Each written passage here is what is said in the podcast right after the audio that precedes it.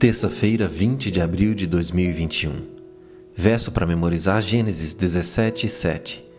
Estabelecerei uma aliança entre mim e você e a sua descendência no decurso de suas gerações, aliança perpétua, para ser o seu Deus e o Deus da sua descendência. De Abrão a Abraão.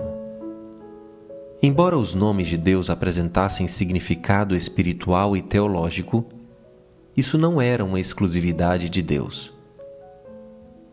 Os nomes das pessoas no Antigo Oriente Próximo não eram apenas formas de identificação sem sentido, como costumam ser para nós. Dar o nome de Maria ou Susana a uma menina não faz muita diferença hoje. Contudo, para os semitas antigos, os nomes eram carregados de significado espiritual. Todos os nomes semíticos de pessoas tinham significado e geralmente consistiam numa frase ou sentença curta que compreendia um desejo ou uma expressão de gratidão por parte dos pais. Por exemplo, Daniel significa Deus é juiz. Joel significa Javé é Deus. E Natã significa dom de Deus. Devido ao significado atribuído aos nomes, estes costumavam ser alterados para refletir uma mudança radical na vida e nas circunstâncias da pessoa que levava o nome. No entanto, em certo sentido, não é tão difícil mesmo para as mentes modernas entender a importância de como uma pessoa é chamada. Existem efeitos sutis e às vezes não tão sutis.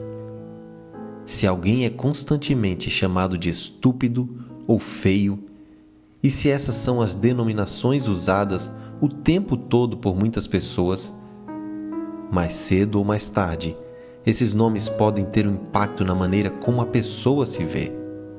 Da mesma forma, ao dar às pessoas certos nomes ou ao mudar seus nomes, parece possível influenciar sua maneira de se enxergarem e assim influenciar seu modo de agir.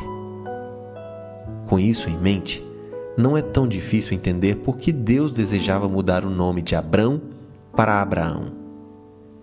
Abrão significa Pai excelso. Deus mudou para Abraão, que significa Pai de uma multidão. Se observarmos a promessa da aliança na qual Deus disse: farei com que você seja extraordinariamente fecundo. De você farei surgir nações e reis procederão de você. A mudança de nome faz mais sentido. Talvez essa tenha sido a maneira de Deus ajudar Abraão a confiar na promessa da aliança que estava sendo feita a um homem de 99 anos, casado com uma idosa que, até então, tinha sido estéril. Em resumo, Deus fez isso para aumentar a fé de Abraão em suas promessas para ele.